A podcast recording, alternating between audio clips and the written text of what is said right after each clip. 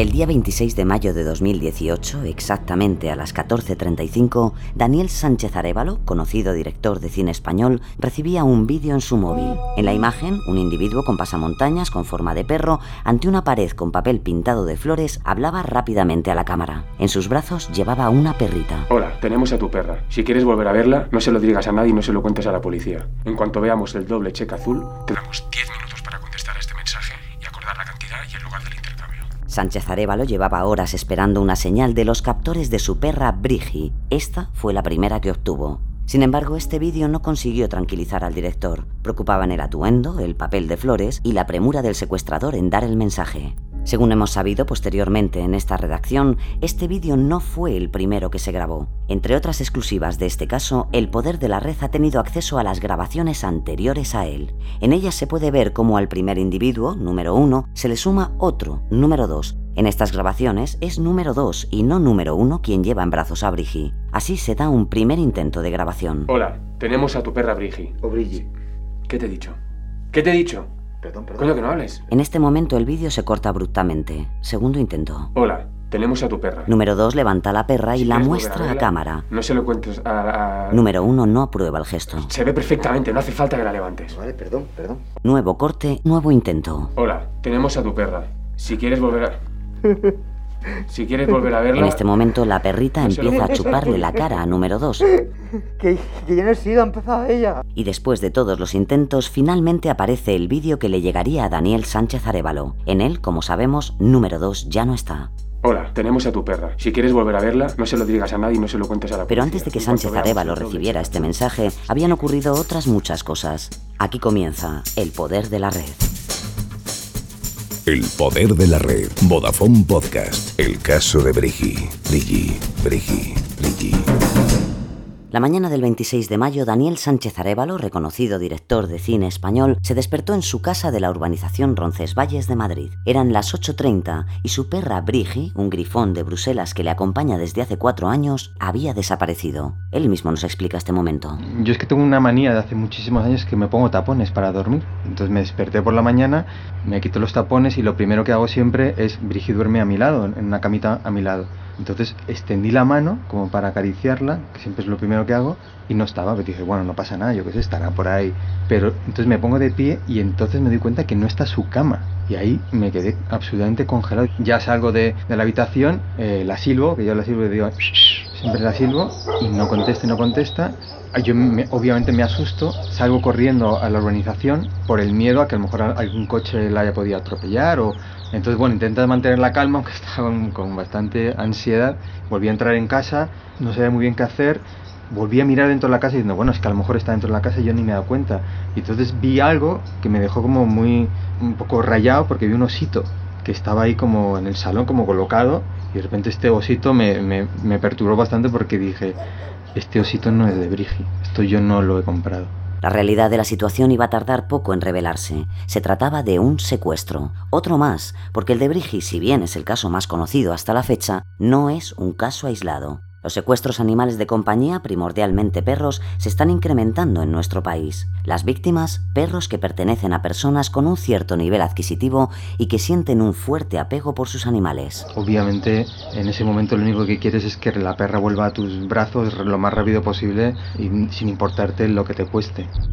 Hasta la fecha ningún caso había tenido tanta repercusión como el secuestro de Brigi, seguramente porque en esta ocasión no solo el dueño es un famoso, también lo es la propia Brigi. Con más de un millón de seguidores en Instagram, Brigi es el ser no humano con más seguidores de Europa. Y por si el caso no contaba con suficientes dosis de interés, un dato viene a elevar la tensión ya generada. Este secuestro no era el trabajo de un lobo solitario, era la obra de una banda bien organizada. Nos lo explica el comisario de la Central de Madrid, José Luis Llanos. Todos los indicios apuntaban a una banda de secuestradores a la que llevábamos siguiendo algún tiempo. En fin, tanto el perfil de las víctimas como las evidencias en la escena coincidían con las de los anteriores casos. No había habido violencia, el secuestro no llegó a las 24 horas y sobre todo habían dejado la misma firma que en las ocasiones anteriores, un osito. Siempre el mismo, cada vez con un color distinto, pero siempre el mismo osito. En cambio la cama siempre se la llevan. ¿Cuántos casos como este se habían dado antes? Pues nueve que tengamos conocimiento, es posible que más. El primer golpe de la banda se produjo en mayo de 2013 con el secuestro de un Rottweiler propiedad de un miembro de la aristocracia. Le siguieron ocho golpes más, todos en la zona de Madrid, excepto el último, que se produjo en la Costa Brava en septiembre de 2016. Desde entonces no habían vuelto a actuar. La verdad que pensamos que se habían retirado, desaparecieron durante casi dos años. Son como fantasmas, sencillos, rápidos y limpios. Es lo único que sabemos. A las 11 de la mañana, los peores presagios empiezan a apoderarse de Daniel. Brigi es una perra pequeña que difícilmente habría podido ir muy lejos sola, con lo que la idea de un posible secuestro empieza a hacerse cada vez más real. Pero antes de aceptar del todo esta posibilidad, Daniel publica una nota de reclamo tanto en sus redes como en las de la propia Brigi. Ayuda urgente, perra desaparecida, se llama Brigitte. El anuncio alerta a la policía. La inspectora Alicia Monegro se pone al frente del caso. La nota causó mucho revuelo en las redes. Los fans del dueño, los fans de la perra, todos iniciaron una actividad importante y eso, claro, nos alertó.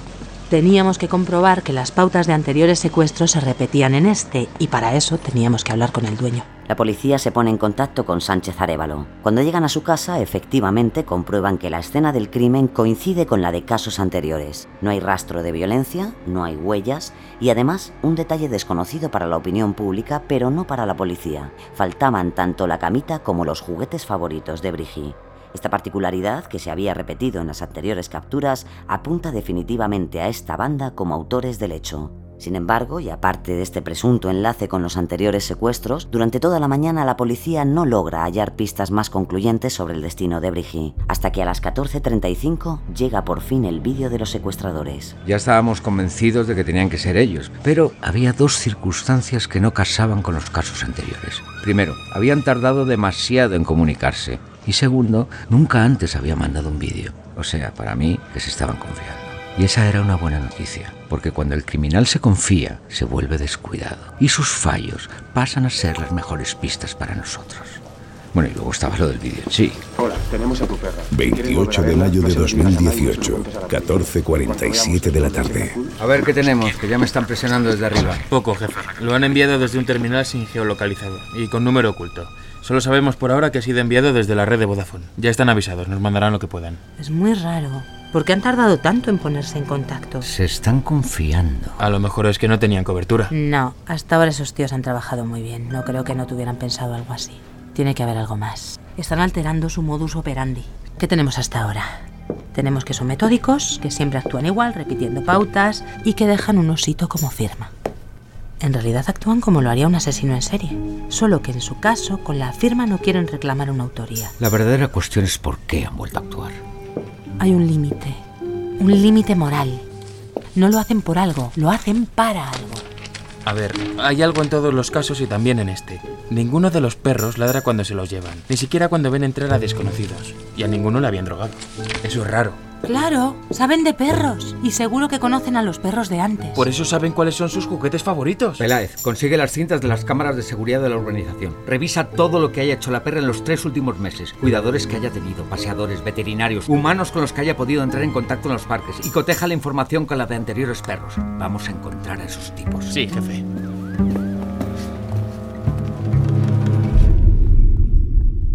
Son muchas las preguntas que se abren ante un caso así, pero la primera y principal es seguramente la más sencilla. ¿Quiénes son estos tipos? Pues bien, el poder de la red ha logrado acceder a ellos en una entrevista en exclusiva. No revelaremos cómo tuvimos acceso a ellos ni sus identidades. Con este fin nos referiremos a ellos con la misma nomenclatura que usó la policía, número 1 y número 2. Nos encontramos con ambos en un apartado entorno rural.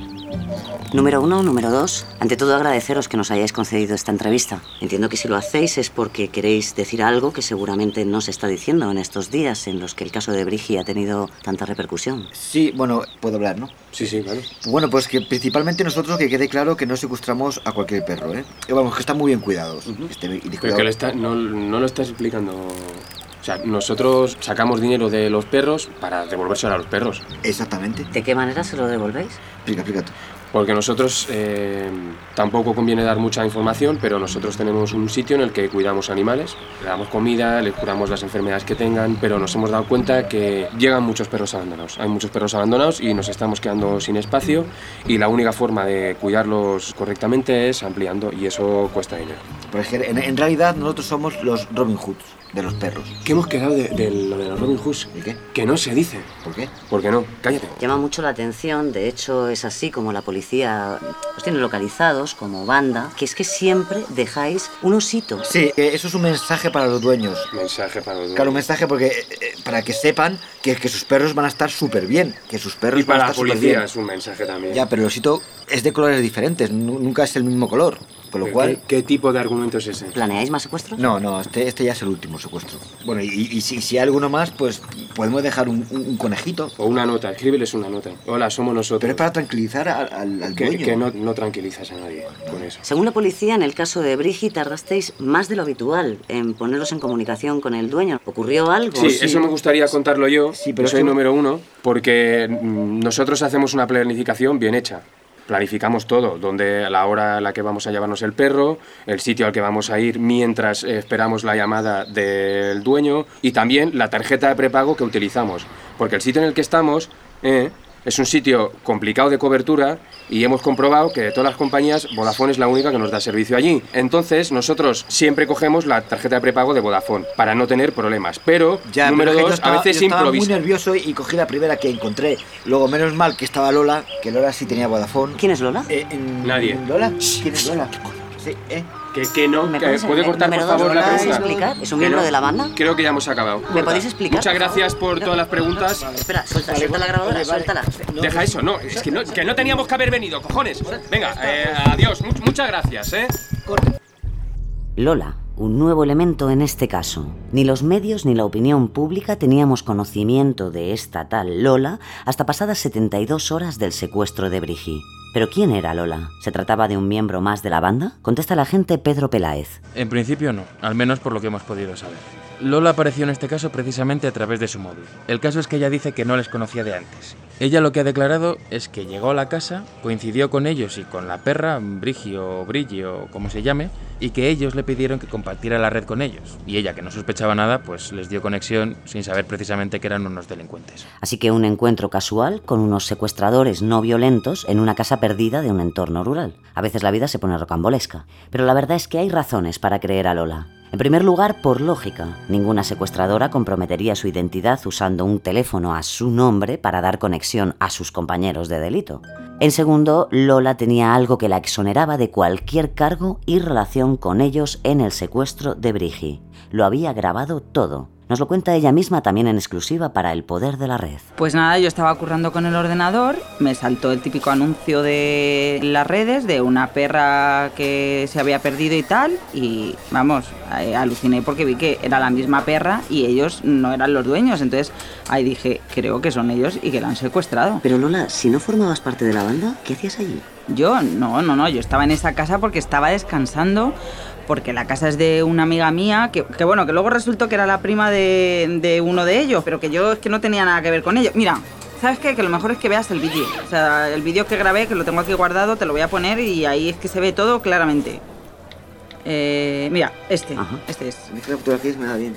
Veo que tú también le pegas. Bueno, pues aquí fue justo cuando estaba en el momento que tengo delante el anuncio de la perra, levanto la vista, veo a mí con esa pinta de raro que tiene. No sea modesta, mujer. Enséñame una. No, y claro, tuve que disimular, él me empezó a hacer un montón de preguntas sobre la foto, porque yo tengo un blog de foto, y entonces me dijo que quería ver las fotos, y es como yo, no, y no sabía muy bien qué hacer, entonces que no. bajé la tapa del ordenador, disimulé como pude. ¿Cómo se llama, por cierto? Brigi. Oye, ven un momento. La bobilla. Y ya cuando se metió él en la habitación me quedé ahí, digo, "Uf, ¿qué hago? ¿Qué hago? ¿Qué hago? Miro a la perra, vuelvo a mirar el anuncio, miro a la perra, digo, y nada, la cogí, salí corriendo dentro del coche, me fui ¡Abre el puto coche! La llave. Y nada, y justo cuando me di cuenta que no tenía las llaves, de repente veo que se abre el cierre centralizado. Digo, ¿qué ha pasado? ¡Ábrelo! Y es que mi tenía mis llaves que me las había quitado, no sé en qué momento. La prima t murió hace 10 años. Paz descanse. Y nada, entonces me sacaron del coche, me quitaron el móvil, me encerraron en la habitación y luego ya me soltaron. Dime una cosa, Lola. Cuando cogiste a Brigi e intentaste escapar de allí, ¿qué pensabas hacer? ¿Planeabas devolvérsela a su dueño? Claro, Claro, no iba, no iba a secuestrarla yo también, ¿no? Claro, claro, cómo no. Vamos, pero se arriesgué mi vida casi. Sí, sí, sí, sí. Sí. Cuando Lola se presentó en comisaría con esta grabación que hemos escuchado 72 horas más tarde del secuestro de Brigi, consiguió no solo que no se la asociara con los secuestradores, sino dar datos sobre ellos que presuntamente ayudarían en su busca y captura. Sin embargo, hemos de decir que varios meses después de esta desinteresada colaboración por parte de Lola, la policía no solo no parece haber avanzado en su investigación, sino que da la impresión incluso de haberse desviado.